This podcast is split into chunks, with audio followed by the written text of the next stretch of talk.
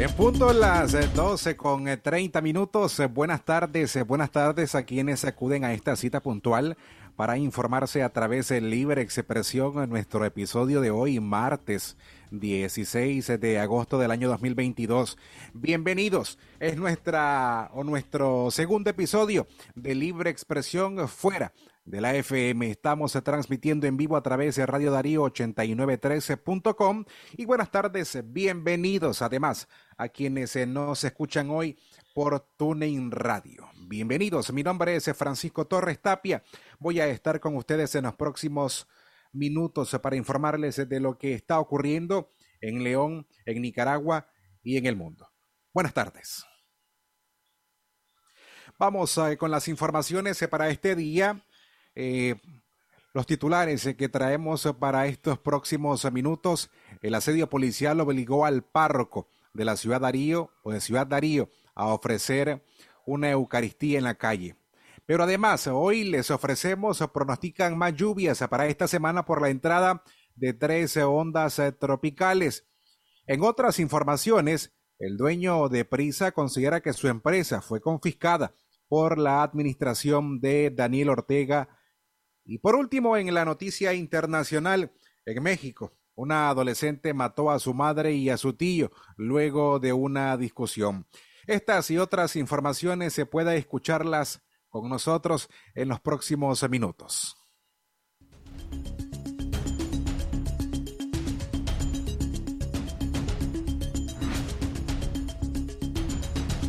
De inmediato entonces vamos a las informaciones mientras aprovechamos para leer algunos mensajes y por supuesto recordarles a ustedes de que hay diversas formas de, informarse con nosotros.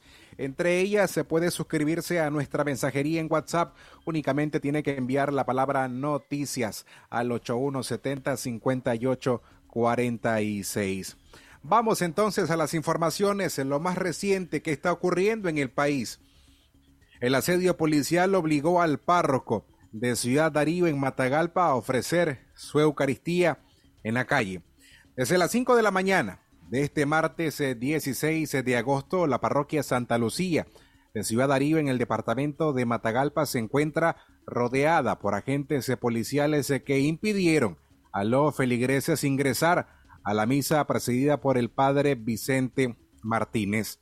Los religiosos se acercaron a la iglesia, sin embargo, no pudieron pasar del portón, por tanto se quedaron en la calle y el padre Martínez celebró la misa desde el parqueo de la iglesia. En un live a través de Facebook de Radio Estéreo se ve como el acompañamiento y apoyo al padre Martínez, al presbítero Sebastián López y a los seminaristas. Pero además se escucha como dicen, apaga ese celular, no le va a pasar nada al padre, no puede grabar, se escucha en la grabación cuando un agente de la policía increpa a una joven quien se encuentra desde el parqueo de la iglesia.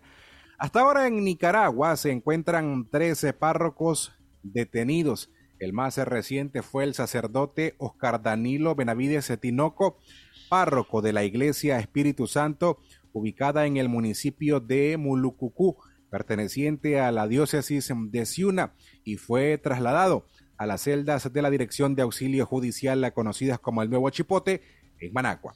En la curia de Matagalpa se encuentran, mientras tanto, desde hace 11 días, Monseñor Rolando Álvarez, retenido por agentes policiales y antidisturbios sin poder salir y siendo investigado por supuestamente incitar a actos de odio y violencia para desestabilizar el país.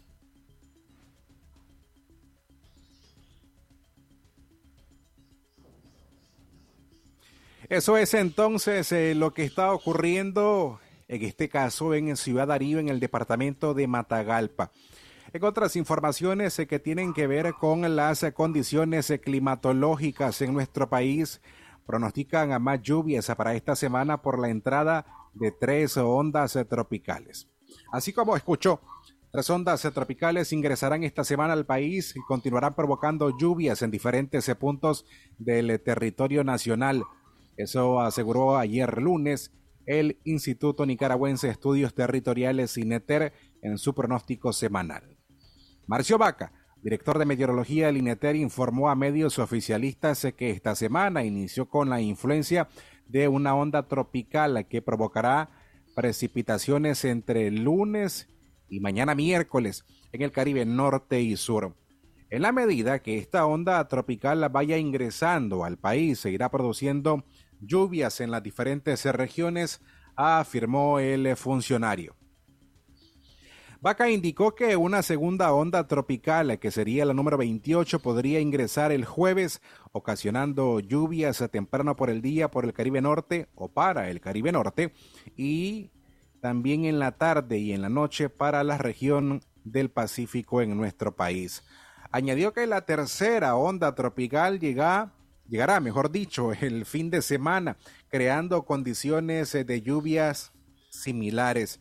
El director de meteorología dijo que las mañanas estarán medio nubladas y en la zona del Pacífico las temperaturas oscilarán entre 33 y 34 grados en todo el país.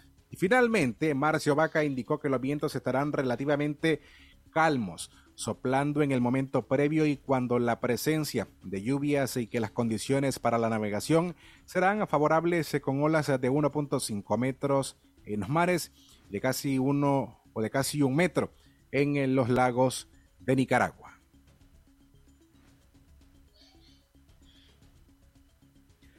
Llegamos a las 12 eh, con 37 eh, minutos. Gracias eh, por informarse con nosotros. Este noticiero lo estamos haciendo en vivo. Imagine usted las condiciones luego de que el pasado viernes, en este caso Telcor, llegara a nuestras instalaciones y ordenara el cierre inmediato de nuestra frecuencia 89.3. Por tanto, quedamos no solamente sin la frecuencia, sino además sin estudios para poder realizar en vivo y con la calidad que siempre acostumbramos estos noticieros.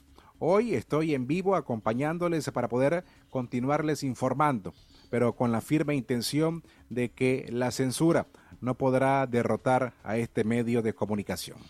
Mientras tanto, a las 12.38 minutos, mientras les compartimos otras informaciones.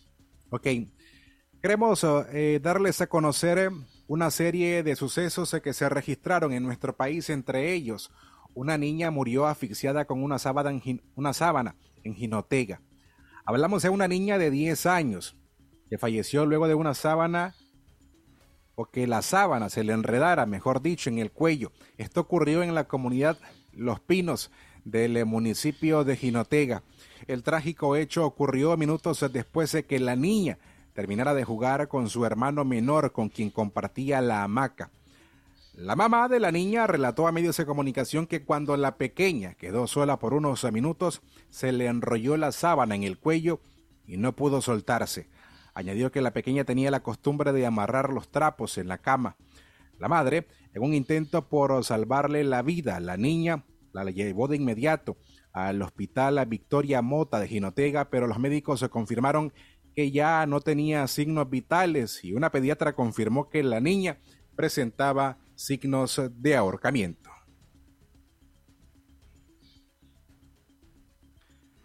En otras informaciones de sucesos, autoridades costarricenses detuvieron a una nicaragüense que portaba dentro de sus pertenencias nada más y nada menos que 80 mil dólares.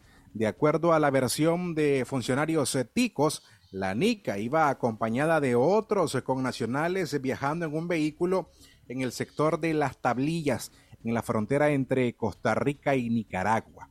La compatriota únicamente fue identificada con el apellido de González y era quien conducía el carro donde realizaron el hallazgo de la cantidad ya mencionada. Por último, Chris Martin, de origen europeo, fue asesinado presuntamente por su esposa en Alajuela, Costa Rica. La versión preliminar indica que la mujer que lo asesinó es de origen nicaragüense y de apellido Amador, quien utilizó un arma de fuego para privarlo de la vida. Se confirmó que el sujeto tenía un impacto de bala en el tórax y se encontraba ya sin signos vitales, así lo dio a conocer Mario Zúñiga, socorrista de la Cruz Roja, quien atendió el homicidio. Fuentes policiales expresaron que también hace tres semanas la mujer le dio un cuchillazo en la cara a la víctima. La sospechosa fue llevada al Ministerio Público para que le determinen su situación jurídica.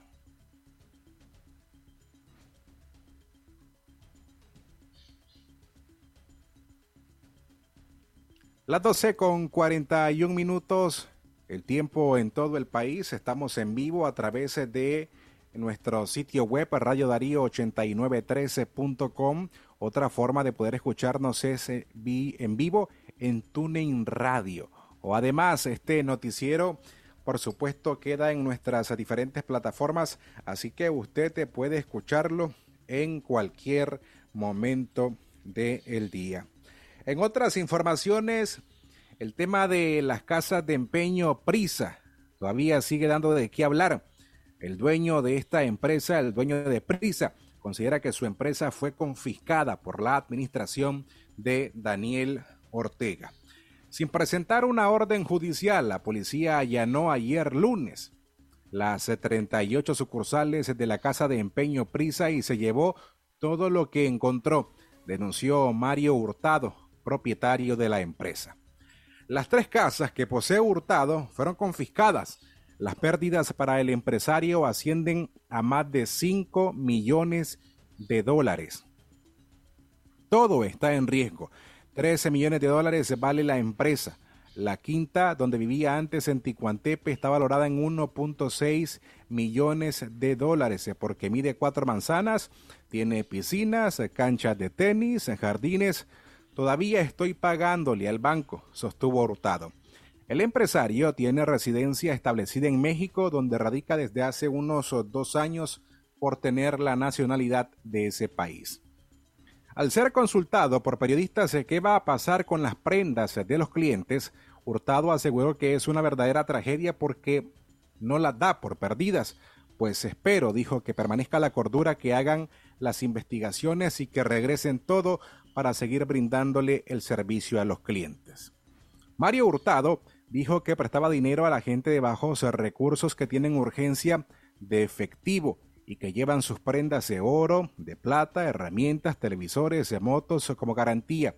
Así que lo que se llevó la policía no es mío, es de la gente, así que la gente tiene que ir a la policía a reclamar sus cosas porque ellos se las llevaron, aseguró Mario Hurtado.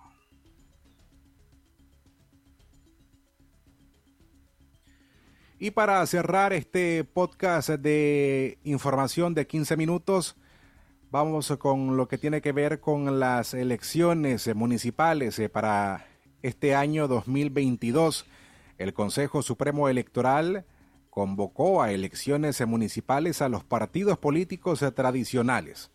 El Consejo Supremo Electoral convocó a los partidos políticos calificados por las organizaciones opositoras como colaboracionistas a participar en el proceso electoral municipal programado para el 6 de noviembre, en la que se asignarán los alcaldes, vicealcaldes, concejales y concejales suplentes en los 153 municipios de Nicaragua.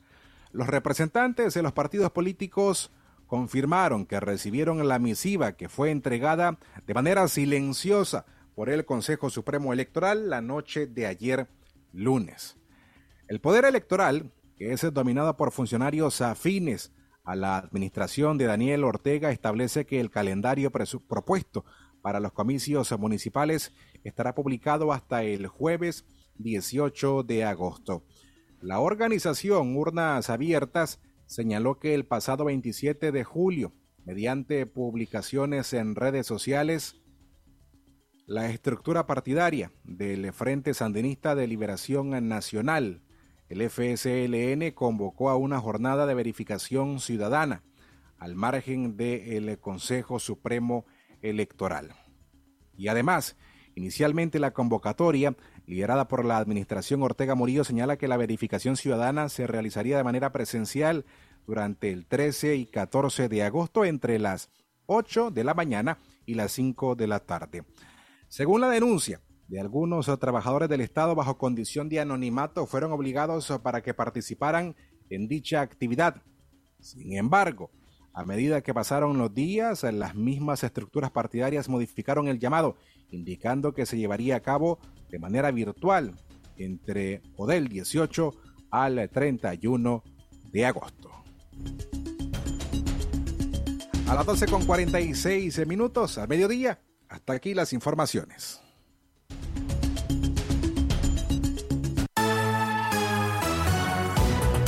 Usted se informó con libre expresión. Escúchanos de lunes a viernes a las 12.30 del mediodía por Radio Darío. Libre expresión. Recording stop.